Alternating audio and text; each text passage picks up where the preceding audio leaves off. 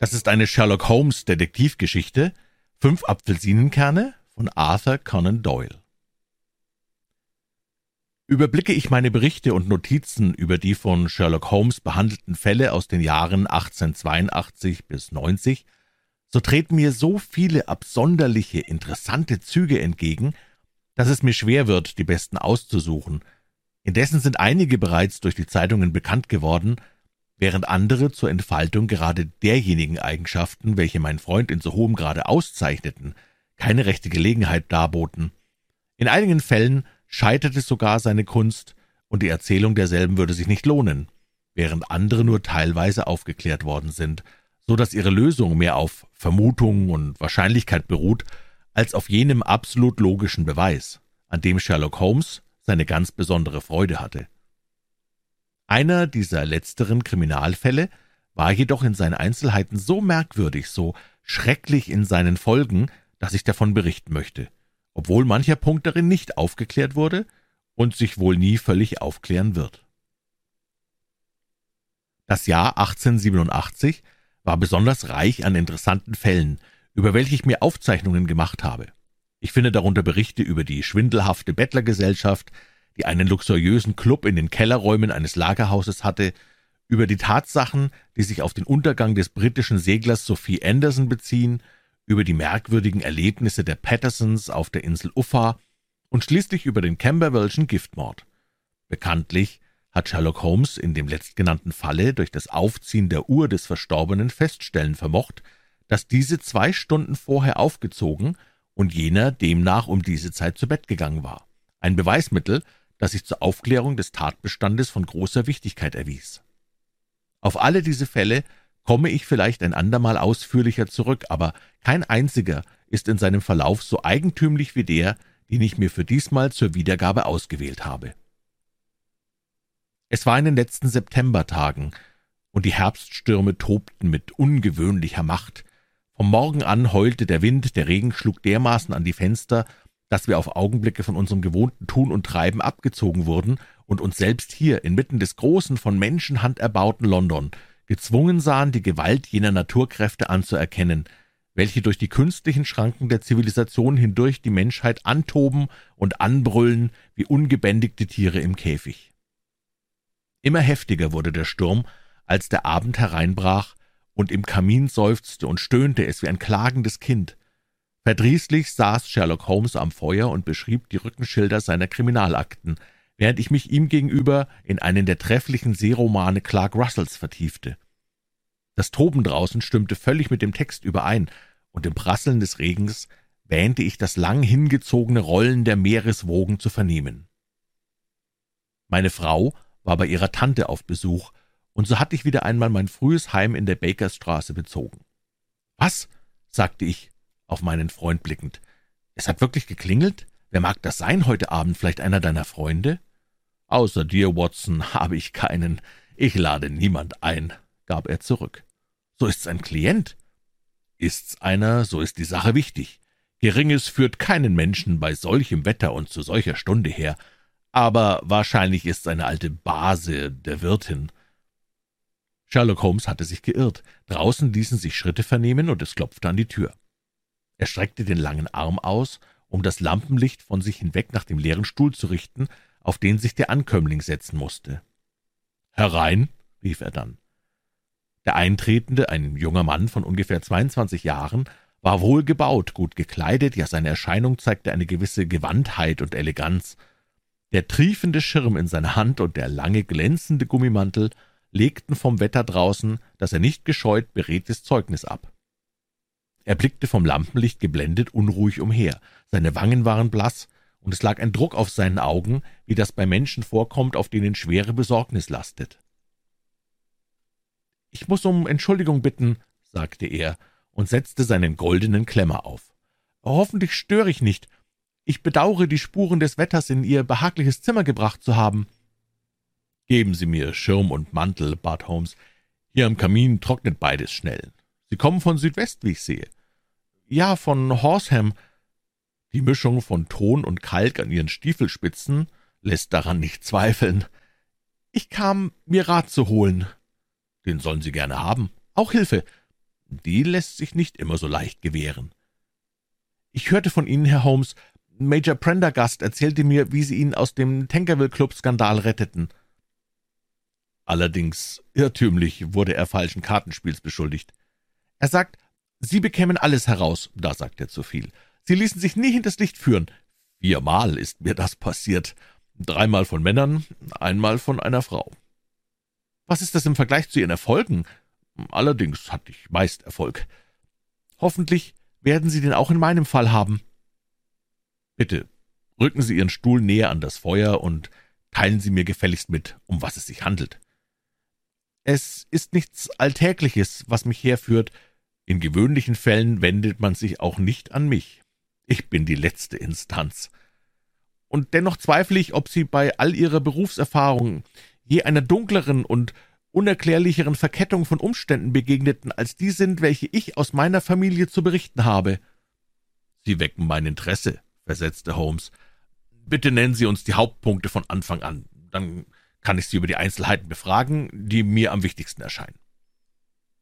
Der junge Mann rückte seinen Stuhl näher und streckte die nassen Füße nach dem Feuer aus. Mein Name, hub er an, ist John Oppenshaw, doch haben meine eigenen Verhältnisse mit der entsetzlichen Geschichte, soviel ich sehe, wenig zu tun. Es handelt sich um eine Erbschaftsangelegenheit, und so muss ich etwas zurückgreifen, um Ihnen die Sachlage zu erklären. Mein Großvater hatte zwei Söhne, meinen Oheim Elias und meinen Vater Joseph. Mein Vater besaß eine kleine Fabrik in Coventry, die er zur Zeit, wo das Radfahren aufkam, vergrößerte. Er war der Inhaber des Patents für die Oppenschorschen Sicherheitsräder, was ihm großen Gewinn brachte, so dass er sein Geschäft verkaufen und von seinen Renten leben konnte. Mein Oheim Elias wanderte in jungen Jahren nach Amerika aus und wurde in Florida Pflanzer. Es soll ihm sehr gut gegangen sein. Während des Krieges kämpfte er in Jacksons Armee, dann unter Hood, wobei er zum Obersten avancierte. Als Lee die Waffen streckte, kehrte mein Oheim auf seine Plantagen zurück, wo er drei bis vier Jahre blieb. 1869 oder 70 kam er wieder nach Europa und kaufte ein kleines Anwesen in Sussex in der Nähe von Horsham. Er hatte drüben in den Staaten ein sehr bedeutendes Vermögen erworben, verließ jedoch Amerika, weil er die verabscheute und sich mit der republikanischen Politik, die ihnen die Freiheit gab, nicht befreunden konnte. Er war ein Sonderling von heftigem und leidenschaftlichem Wesen und auffallend menschenscheu. Ich glaube kaum, dass er während der vielen Jahre, die er in Horsham lebte, je den Fuß in die Stadt setzte. Er hatte einen Garten und einige Felder am Hause, dort machte er sich die nötige Bewegung, verließ aber oft wochenlang nicht sein Zimmer. Er trank viel Brandwein, rauchte tüchtig, wollte keinen Menschen sehen, bedurfte keiner Freunde, ja, auch nicht seines eigenen Bruders. Gegen mich hatte er nichts, ja, er fand Gefallen an mir, als er mich als ungefähr zwölfjährigen Jungen zum ersten Mal sah. Es mag dies wohl im Jahre 1878 gewesen sein, und er lebte damals schon seit acht bis neun Jahren in England.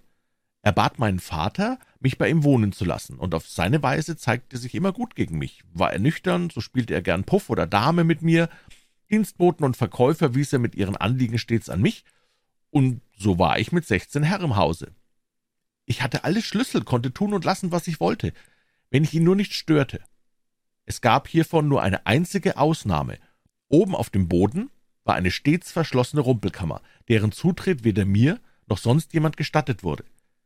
Mit knabenhafter Neugier guckte ich oft durchs Schlüsselloch, konnte aber nie etwas anderes erspähen als alte Koffer und Bündel, wie sie meist an solchen Orten vorhanden sind. Eines Tages dann, im März 1883, lag ein Brief mit ausländischem Poststempel vor dem Teller des Obersten. Briefe erhielt er selten, denn seine Rechnungen bezahlte er bar und Freunde irgendwelcher Art hatte er nicht. Aus Indien, sagte er, indem er den Brief nahm. Der Stempel von Pondicherry. Was kann das sein? Er riss den Umschlag heftig auf, und fünf kleine, trockene Apfelsinenkerne fielen herab auf seinen Teller. Ich musste darüber lachen, doch erstarb das Lachen auf meinen Lippen, als ich den Ausdruck in den Zügen meines Oheims gewahrte. Sein Mund war verzerrt, die Augen traten hervor, seine Farbe war aschgrau geworden, und noch immer starrte er auf den Umschlag in seiner zitternden Hand. K, K, K, stieß er hervor. Mein Gott, meine Sünden kommen herab auf mein Haupt. Was bedeutet das, Onkel? rief ich aus. Den Tod, sagte er, stand auf, zog sich in sein Zimmer zurück und ließ mich entsetzt und schaudern allein. Ich nahm den Umschlag und sah an der inneren Seite der Klappe gerade über dem gummierten Strich mit roter Tinte dreimal den Buchstaben K gekritzelt. Sonst war nichts darin als die fünf trockenen Kerne. Was mochte der Grund solch überwältigenden Schreckens sein? Ich verließ den Frühstückstisch, und als ich hinaufging, kam mein Oheim die obere Treppe herab. In der einen Hand hielt er einen verrosteten alten Schlüssel, der zu der Rumpelkammer gehören musste, in der anderen trug er ein Metallkästchen, das wie eine Geldkasse aussah. Sie mögen tun, was Sie wollen. Ich führe Sie alle ab, rief er mit einem Fluch. Sage Mary, sie soll heute ein Feuer in meinem Zimmer machen und schicke hinunter zu Fordham, dem Advokaten von Horsam. Ich tat, wie er befohlen. Als der Advokat kam, wurde ich hinauf in das Zimmer gerufen. Das Feuer loderte hell, und auf dem Rost lag dicke schwarze Asche wie von verbranntem Papier. Daneben stand der Metallkasten offen und leer. Ich fuhr zusammen, als ich auf dem Deckel dasselbe dreifache K bemerkte, das ich am Morgen auf dem Briefumschlag gesehen. John, sagte mein Oheim, ich will mein Testament machen, und du sollst Zeuge sein. Ich vermache meinen Besitz mit all seinen Vor- und Nachteilen meinem Bruder, deinem Vater, der ihn zweifellos dereinst auf dich übergehen lassen wird. Kannst du das Erbe in Frieden genießen, so ist alles in Ordnung. Siehst du aber ein, dass das nicht geht, dann, mein Junge, hör auf mich, überlass es deinem Todfeind. Es tut mir leid, dir solch ein zweifelhaftes Vermächtnis zu hinterlassen, doch weiß ich nicht, wie sich die Dinge gestalten werden. Bitte unterzeichne das Papier, wo Herr Fortham es dir zeigt. Ich unterschrieb nach Wunsch, und der Advokat nahm das Schriftstück mit.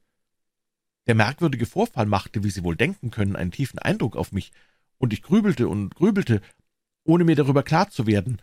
Dennoch vermochte ich nicht, ein unbestimmtes Gefühl von Bangigkeit abzuschütteln, welches auch zurückblieb, obwohl sich diese Empfindung abschwächte, als Wochen verstrichen und nichts den gewohnten Gang unseres Lebens störte. Bei meinem Oheim nahm ich jedoch eine Veränderung wahr. Er trank mehr denn je und zeigte sich jeglichem Verkehr noch abholder als sonst. Die meiste Zeit brachte er in seinem Zimmer hinter fest verschlossener Tür zu.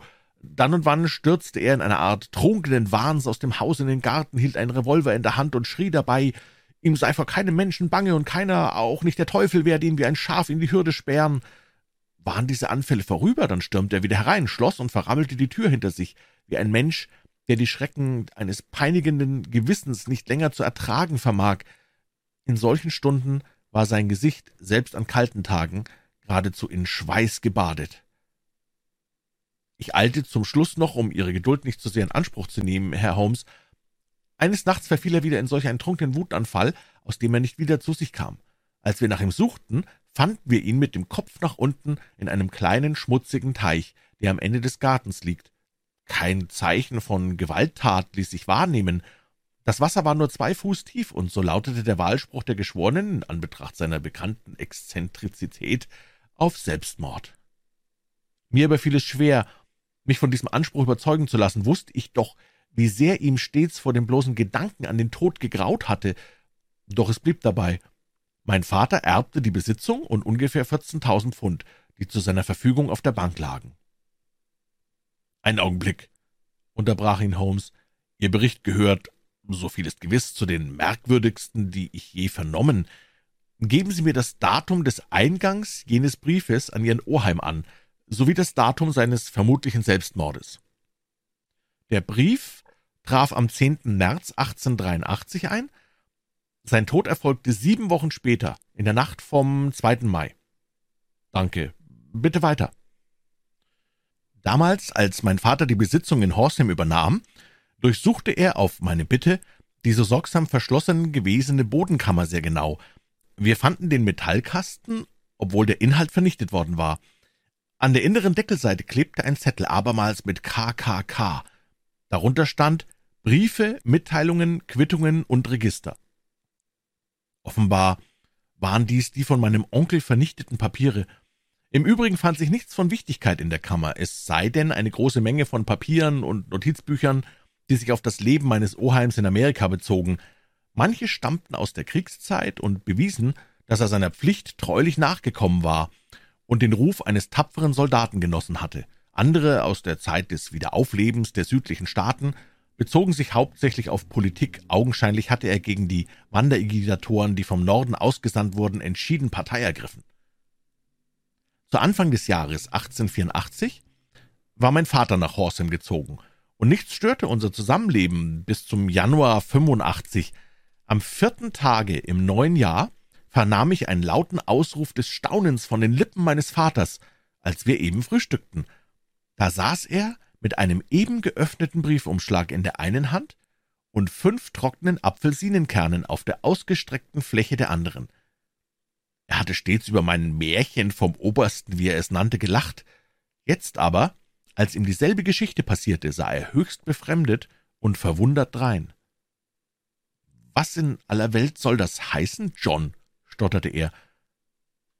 Mein Herz stand still. »Es ist dasselbe KKK«, sagte ich. Er blickte in den Umschlag. »Wahrhaftig«, rief er aus. »Das sind sie, die Buchstaben, aber was steht hier darüber?« »Legt die Papiere auf die Sonnenuhr«, las ich über seine Schulter blickend. »Welche Papiere, welche Sonnenuhr?« fragte er. »Die Sonnenuhr im Garten, eine andere gibt es nicht«, antwortete ich. »Die Papiere aber müssen die zerstörten sein.« »Ach was«, meinte er, indem er sich zu fassen versuchte. Wir leben hier in einem zivilisierten Land und können uns auf derartige Narrenpossen nicht einlassen. Woher kommt das Ding? Von Dandy, erwiderte ich, den Stempel betrachtend. Irgendein alberner Streich, meinte er. Was habe ich mit Sonnenuhren und Papieren zu schaffen? Ich werde den Unsinn nicht weiter berücksichtigen. Es wäre wohl besser, die Sache anzuzeigen, schlug ich vor. Und mich gründlich auslachen zu lassen? Nein, nichts davon. So lass mich es tun, bat ich. Ich verbiet es dir, gab er zurück. Wegen solcher Lappalie braucht kein Lärm geschlagen zu werden. Weitere Erörterungen waren vergeblich gewesen, denn mein Vater war ein unbeugsamer Mann, mich aber bedrückten schwere Ahnungen. Am dritten Tage nach Empfang des Briefes besuchte mein Vater einen alten Freund, Major Freebody, der auf einem der Forts auf Portsdown Hill steht. Ich freute mich, dass er ging, denn mich dünkte stets, er sei auswärts weniger in Gefahr als daheim. Doch ich täuschte mich. Seit zwei Tagen war er fort, als ich vom Major telegrafisch gebeten wurde, sofort zu kommen. Mein Vater war in eine der vielen Kalkgruben der Umgegend gestürzt und lag besinnungslos mit zerschmetterter Hirnschale da. Ich eilte zu ihm, doch verschied er, ohne sein Bewusstsein wiederlangt zu haben. Wie es scheint, war er in der Dämmerung von Fareham heimgegangen. Er kannte die Gegend nicht, die Kalkgrube war nicht umzäunt, und so lautete der Wahlspruch der Geschworenen auf Tod durch Unglücksfall. So genau ich jede Einzelheit untersuchte, die auf den Tod meines Vaters Bezug hatte, so fand ich nicht das geringste, was auf Mord schließen ließ. Kein Zeichen von Gewalt, keine Fußstapfen, kein Raub, kein Fremder, der auf den Wegen gesehen worden war. Und doch begreifen Sie wohl, dass ich mich bei dem Ausspruch nicht beruhigen konnte und überzeugt blieb, mein Vater sei einem verbrecherischen Anschlag zum Opfer gefallen. Auf diese unheimliche Weise gelangte ich zu meinem jetzigen Besitz, Sie werden vielleicht fragen, weshalb ich ihn nicht veräußert habe. Darum, weil ich fest überzeugt bin, dass unser Geschick irgendwie mit einem Vorfall im Leben meines Oheims verknüpft ist, und so bliebe die Gefahr in diesem wie in einem anderen Hause dieselbe. Mein armer Vater starb im Januar 85, zwei Jahre und acht Monate sind seitdem verflossen.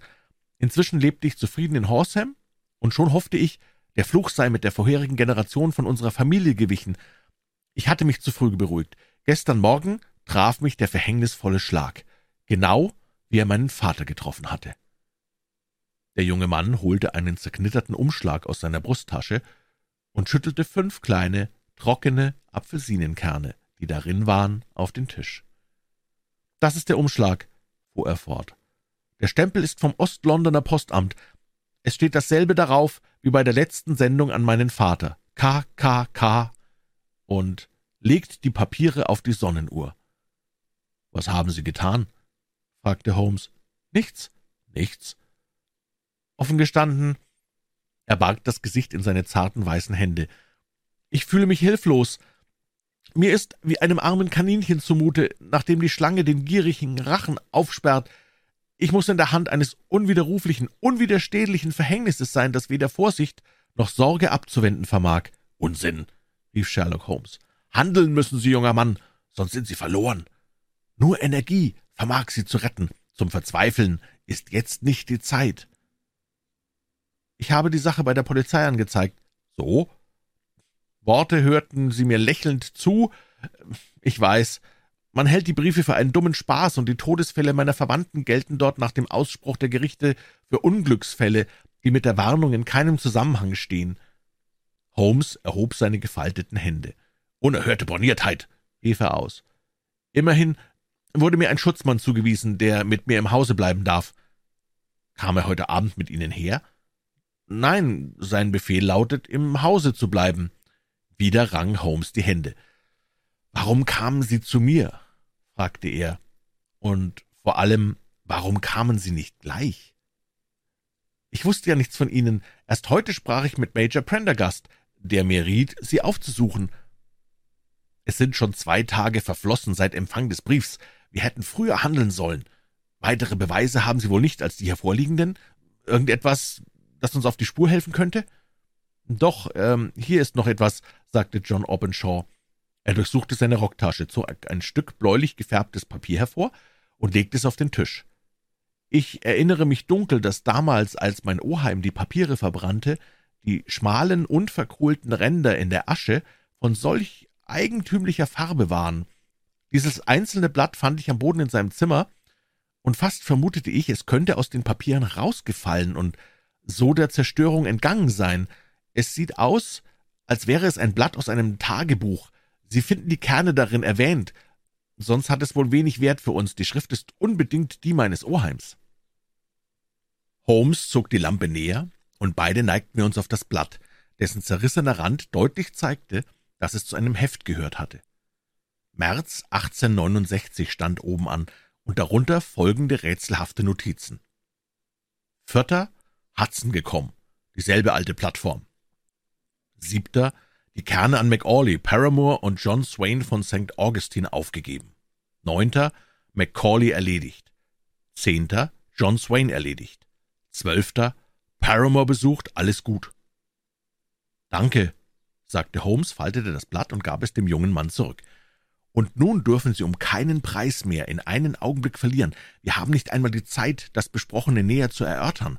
Wir müssen sofort nach Hause und handeln. Was soll ich tun? Nur eines ist möglich, und das muss sofort geschehen. Dies Stück Papier, das Sie uns zeigten, muss in den Metallkasten kommen. Sie legen einen Zettel bei, der besagt, dass alle anderen Papiere von Ihrem Oheim verbrannt wurden und nur dieses zurückgeblieben ist. Sie müssen die Notiz so abfassen, dass sich an der Wahrheit Ihrer Aussage nicht zweifeln lässt. Dann stellen Sie das Kästchen auf die Sonnenuhr, wie verlangt wird. Haben Sie verstanden? Vollkommen. Denken Sie jetzt weder an Rache noch an sonst dergleichen. Das werden wir wohl später auf gesetzlichem Wege erlangen können. Für jetzt haben wir unser Netz noch zu spinnen, während der Feind bereits seine Beute umgarnt hat. Vor allem gilt es, der großen Gefahr zu entgehen, die sie bedroht. Dann muss der Schleier gelüftet werden, und die Schuldigen finden ihre Strafe. Wie kehren sie zurück? Mit dem Zuge vom Waterloo-Bahnhof. Es ist noch nicht neun Uhr, die Straßen sind jetzt belebt, und so hoffe ich, Sie sind sicher. Doch können Sie nicht vorsichtig genug sein. Ich bin bewaffnet. Das ist recht. Morgen nehme ich Ihren Fall in Angriff. So darf ich Sie in Horsham erwarten? Nein, Ihr Geheimnis liegt in London verborgen. Hier muss ich danach forschen. So werde ich Sie in den allernächsten Tagen aufsuchen und Ihnen über Kasten und Papiere berichten. Ihr Rat soll genau befolgt werden. Er reichte uns die Hand und verabschiedete sich. Draußen heulte der Wind noch immer, und der Regen schlug an die Fenster. Es war, als hätten die entfesselten Elemente diese merkwürdige Begebenheit zu uns hereingeweht, wie einen von den Wogen angeschwemmten Büschel Seetang, den nun das tobende Meer wieder verschlang. Schweigend saß Sherlock Holmes und starrte sinnend in die rote Feuerglut. Dann steckte er seine Pfeife an, lehnte sich bequem zurück und blickte den einzelnen Rauchringen nach, die zur Decke emporstiegen. Mich dünkt, Watson, bemerkte er endlich, ein so fantastischer Fall ist uns noch nicht vorgekommen. Höchstens der des Zeichen der Viers, nun ja, den nehme ich aus. Und doch glaube ich, dass John Openshaw in noch größerer Gefahr schwebt als damals die Sholters. Hast du irgendwelche bestimmte Vermutung über die Art dieser Gefahr? Darüber ist kein Zweifel möglich. So sprich, wer ist dieser KKK und warum verfolgt er die unglückliche Familie? Sherlock Holmes schloss die Augen, stützte die Ellbogen auf die Lehnen seines Stuhls und legte die Fingerspitzen aneinander. Der vollendete Denker, sagte er, müsste eigentlich imstande sein, an der Hand einer einzigen Tatsache, welche ihm in allen unseren Beziehungen klar geworden ist, sowohl die Begebenheiten, die daraus folgten, als auch diejenigen, welche vorausgingen, zu ermitteln. Genauso wie Cuvier den Bau eines ganzen Tieres bei der Betrachtung eines einzigen Knochen festzustellen vermochte. Wir sind uns noch viel zu wenig bewusst, dass wir alles durch bloße Geistesarbeit erleichtern können. Mit Hilfe des Studiums vermag man Probleme zu lösen, an welchen diejenigen verzweifeln, die die Lösung nur vermittels ihrer fünf Sinne zu finden trachten. Der Höhepunkt der Kunst lässt sich jedoch nur erreichen, wenn der Forscher es versteht, alle Fakta zu nutzen, die zu seiner Kenntnis gelangten. Das hat aber ein so universelles Wissen zur Voraussetzung, wie es selbst in unserer Zeit freier und allgemeiner Bildung nur wenigen zugänglich ist. Dagegen scheint es mir nicht ganz so unmöglich, dass ein Mensch alles Wissen besitzt, das ihm in seinem Fach nützlich werden kann, und dies zu erwerben habe ich mich redlich bemüht. Entsinne ich mich recht, so hast du einmal in den Tagen unserer frühesten Freundschaft die Grenzen meiner Fähigkeiten sehr genau verzeichnet. Jawohl, erwiderte ich lachend, es war eine gelungene Liste, Philosophie, Astronomie und Politik waren darin, wenn ich mich recht erinnere, mit einer Null versehen. in Botanik warst du ungleich, in Geologie dagegen sehr gründlich, namentlich mit Bezug auf Dreckspuren aus jener beliebigen Gegend im Umkreis von London. Mit Chemie stand's brillant, Kenntnisse in Anatomie unsystematisch, in Kriminalliteratur ein hervorragender Kenner. Im Übrigen guter Boxer, Fechter, Jurist. So lauteten wohl die Hauptpunkte meiner Analyse. Holmes lachte. Und ich sage heute wie damals, der Mensch soll seine kleinen Gehirnkammern mit dem füllen, was er voraussichtlich brauchen wird. Das Übrige kann er in den dunkelsten Winkel seiner Bibliothek stecken, wo er es im Notfall findet. In einem Fall, wie der uns heute Abend vorgelegte, gilt es eine Musterung von allem, was uns nur irgend zu Gebote steht. Bitte reiche mir den Buchstaben K der amerikanischen Enzyklopädie, die aus dem Regal hinter dir steht. Danke. Nun lass uns die Sache näher betrachten und sehen, was man daraus folgern kann. Vor allem ist mit ziemlicher Gewissheit anzunehmen, dass Oberst Oppenshaw einen sehr triftigen Grund hatte, Amerika zu verlassen. Männer seines Alters ändern nicht leicht ihre Gewohnheiten und vertauschen nicht gern das liebliche Klima Floridas gegen das einsame Leben einer englischen Provinzialstadt. Seine übergroße Zurückgezogenheit in England lässt uns vermuten, dass er sich vor jemand oder vor etwas fürchtete und dass ihn diese Furcht aus Amerika vertrieben hat. Was dies befürchtete war, können wir uns aus den schrecklichen Briefen folgern, die er und seine Familie erhielten. Hast du die Postzeichen auf den Briefen bemerkt? Der erste kam aus Pondicherry, der zweite aus Dundee und der dritte aus London. Aus Ost-London. Was folgerst du daraus? Es sind drei Seehäfen? Also war der Schreiber an Bord? Vortrefflich. Da halten wir schon einen Faden. Es ist unbedingt anzunehmen, ja fast zweifellos, dass der Schreiber an Bord eines Schiffes ist. Und nun ein zweiter Punkt. Nach dem Brief aus Pondicherry verstrichen sieben Wochen zwischen Warnung und Ausführung, nachdem aus Dundee nur drei bis vier Tage. Gibt uns das keinen Anhalt? Im ersteren Fall war eine größere Entfernung zurückzulegen. Aber dies gilt auch von dem Brief. Dann werde ich nicht klug daraus. Es liegt wenigstens die Vermutung nahe, dass der Mann oder die Männer an Bord eines Seglers sind. Fast scheint es, sie schicken ihre eigentümliche Warnung oder ihr Zeichen voraus, sobald sie sich auf den Weg machen, um ihre Absicht auszuführen. Du siehst, wie rasch die Tat auf den Brief aus Dundee folgte. Wären die Leute auf einem Dampfer von Pondicherry gekommen, so würden sie fast zugleich mit ihrem Brief angelangt sein. Es steht aber fest, dass sieben Wochen dazwischen verstrichen. Mir scheint, diese sieben Wochen bilden den Unterschied in der Zeit zwischen der Fahrt des Postdampfers, der den Brief beförderte, und dem Segler, der den oder die Schreiber brachte. Das ist möglich. Mehr als das, es ist wahrscheinlich. Und nun begreifst du die Dringlichkeit dieses neuen Falles und weshalb ich den jungen Oppenshaw zur Vorsicht ermahnte. Der Schlag fiel stets, wenn die Zeit um war, deren der Absender bedurfte, um selbst die Entfernung zurückzulegen. Der letzte Brief kommt aus London, und so ist nicht auf Aufschub zu rechnen. Großer Gott, rief ich aus, was mag diese erbarmungslose Verfolgung bedeuten? Sichtlich sind die Papiere, welche Oppenshaw besaß, der Person oder den Personen auf dem Segler von größter Wichtigkeit. Offenbar sind es ihrer mehrere. Ein Mann allein hätte schwerlich zwei derartige Mordtaten auszuführen vermocht. Es müssen entschlossene, verwegene Leute sein. Sie wollen ihre Papiere. Mag sie haben, wer da will.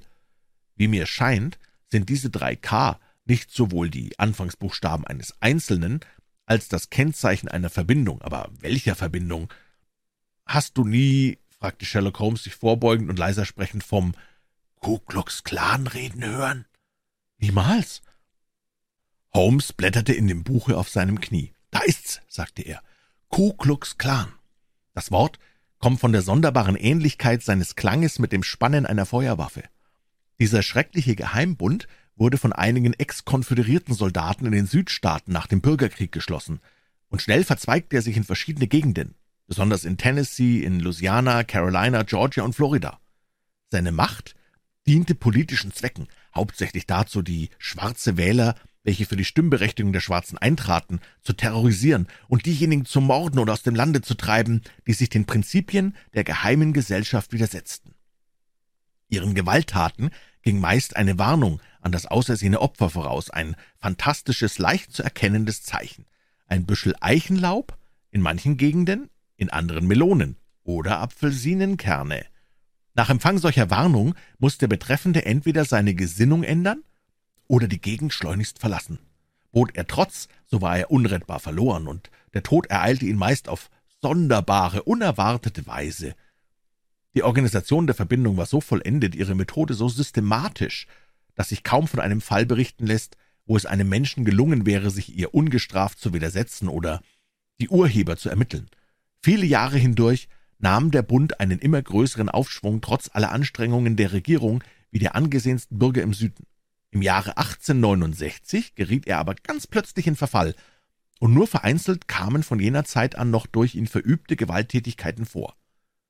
Beachte wohl, sagte Holmes, das Buch beiseite legend, dass das plötzliche Aufhören dieses Geheimbundes mit der Zeit zusammenfällt, wo Oppenshaw mit jenen Papieren Amerika verließ. Wer weiß, ob nicht Ursache und Wirkung hier nahe beieinander liegen? Da wäre es kein Wunder, wenn Einzelne der ungewöhnlichsten es auf ihn und seine Familie abgesehen hätten. Du begreifst, was von diesen Registern und Notizen für manche hochgestellte Persönlichkeit in den Südstaaten abhängen kann, und dass da mancher nicht ruhig schläft, ehe die Papiere wieder herbeigeschafft sind. Demnach enthielt das Blatt, das wir gesehen haben, was zu erwarten stand, irre ich nicht, so hieß es dort, die Kerne wurden zugestellt an A, B und C. Das bedeutet so viel wie, die Warnung der Verbindung wurde ihnen zugeschickt. Dann folgten Angaben, wonach sich A und B rechtfertigten oder auswanderten, C aber nahm, wie ich fürchte, ein schlimmes Ende. Ich hoffe, Doktor, es wird uns gelingen, den Schleier dieser dunklen Geschichte zu lüften, einstweilen aber kann der junge Oppenshaw nichts tun, als was ich ihm riet. Heute ist alles weitere Reden und Handeln überflüssig. Darum reiche mir meine Geige. Wir wollen versuchen, auf eine halbe Stunde das garstige Wetter und das noch garstige Gebaren unserer Mitmenschen zu vergessen. Der Himmel hatte sie am nächsten Morgen aufgehellt, und in gedämpfter Klarheit schien die Sonne durch den grauen Schleier, der gewöhnlich über der Großstadt schwebt. Sherlock Holmes frühstückte bereits, als ich herabkam. Entschuldige, dass ich nicht gewartet habe, sagte er. Voraussichtlich bekomme ich heute für den jungen Oppenshaw tüchtig zu tun. Was sind deine ersten Schritte? Die hängen vom Ergebnis meiner ersten Erkundigung ab. Vielleicht muss ich doch nach Horsham. So fängst du nicht damit an? Nein, mein erster Weg ist nach der City. Klingle gefälligst, das Mädchen bringt dir den Kaffee. Während ich wartete, warf ich einen Blick in die noch ungelesene Zeitung.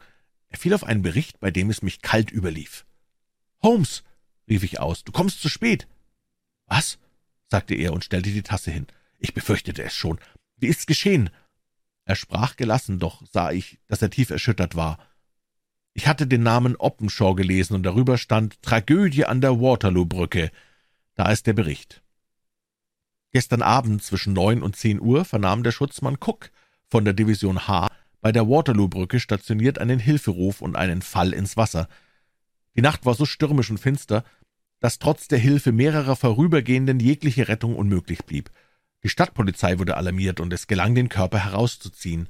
Der Ertrunkene ist ein junger Mann namens John Oppenshaw, wohnhaft zu Horsham, wie sich aus einem Briefumschlag erwies, den er in seiner Tasche trug. Es ist anzunehmen, dass er zum letzten Zug an die Waterloo-Station wollte.